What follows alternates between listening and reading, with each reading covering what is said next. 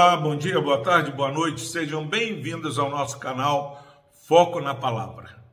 Filipenses capítulo 1, versículos 15, 16 e 17.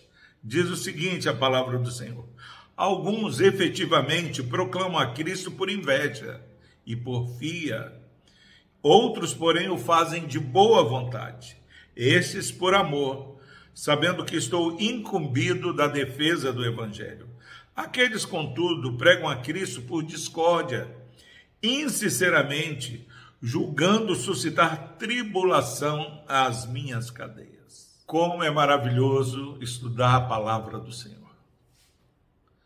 Se há algo que tem tirado a paz de igrejas, de lideranças, é ver pessoas pregando o evangelho é, por motivações erradas. Pregando o evangelho, mas não vivendo o evangelho. Pessoas ganhando a vida com esse nicho de mercado. Alguns depois saem e falam: olha como aqueles crentes são bobos, crédulos. Mas Paulo aqui ele estava preso e nesse contexto surgiram pessoas pregando também o evangelho.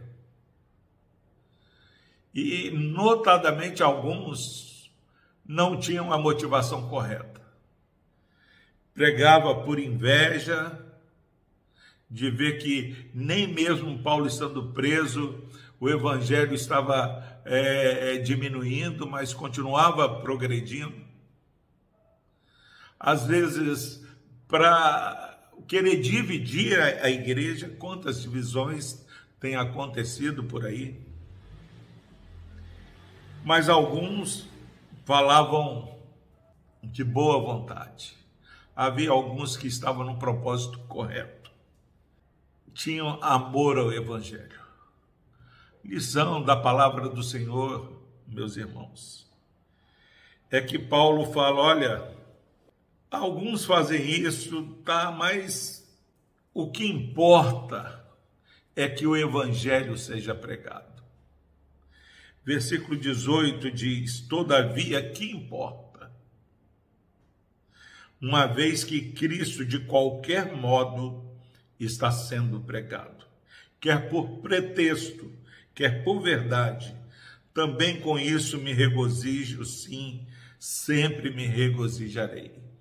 O Evangelho é o poder de Deus para a salvação de todo aquele que crê. Onde o Evangelho for pregado, não importa, meu irmão, a motivação de quem está pregando. E às vezes a gente se prende muito nisso. Tem pessoas que falam: ah, quem não gosta de ir lá na igreja, porque tem alguém que está pregando lá, mas não vivem o evangelho.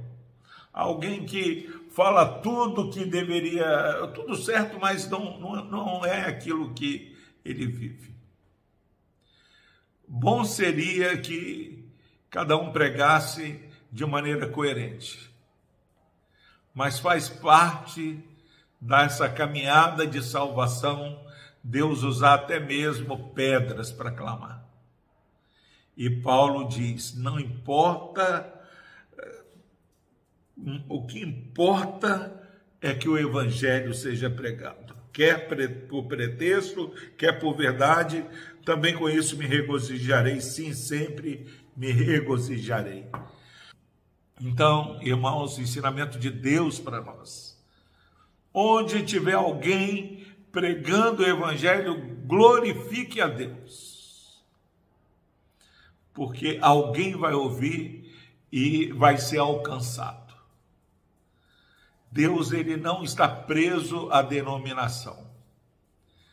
Por mais heresias que uma igreja pregue, com aquela mensagem de pessoas que você vê que está explorando a fé do povo, fazendo, lá vai ter é, um servo do Senhor ouvindo, porque o evangelho da salvação foi pregado. Cada um vai dar conta é, daquilo que fez. Vai chegar um dia onde as pessoas vão falar assim: Senhor, em teu nome fizemos isso, fizemos aquilo, e Jesus, Senhor, não vos conheço. Vai ter o dia do acerto, mas Deus, pela sua graça e pelo seu poder, até mesmo é, a despeito das motivações erradas, esse evangelho é eficaz para a salvação de todo aquele que crê. Que Deus abençoe a sua vida. Vamos orar. Deus amado, obrigado, Pai, porque vemos o poder do teu evangelho, onde, a despeito da motivação, tu, Senhor, o Deus que sonda mente e coração, usa esse evangelho pregado, ó Pai, para salvar pessoas que estão perdidas neste mundo. Ó Deus, que neste dia, Pai, olhos se abrem, Pai, ouvidos se abram, Pai, corações se quebrantem diante da tua palavra. No nome de Jesus nós oramos. Amém. thank you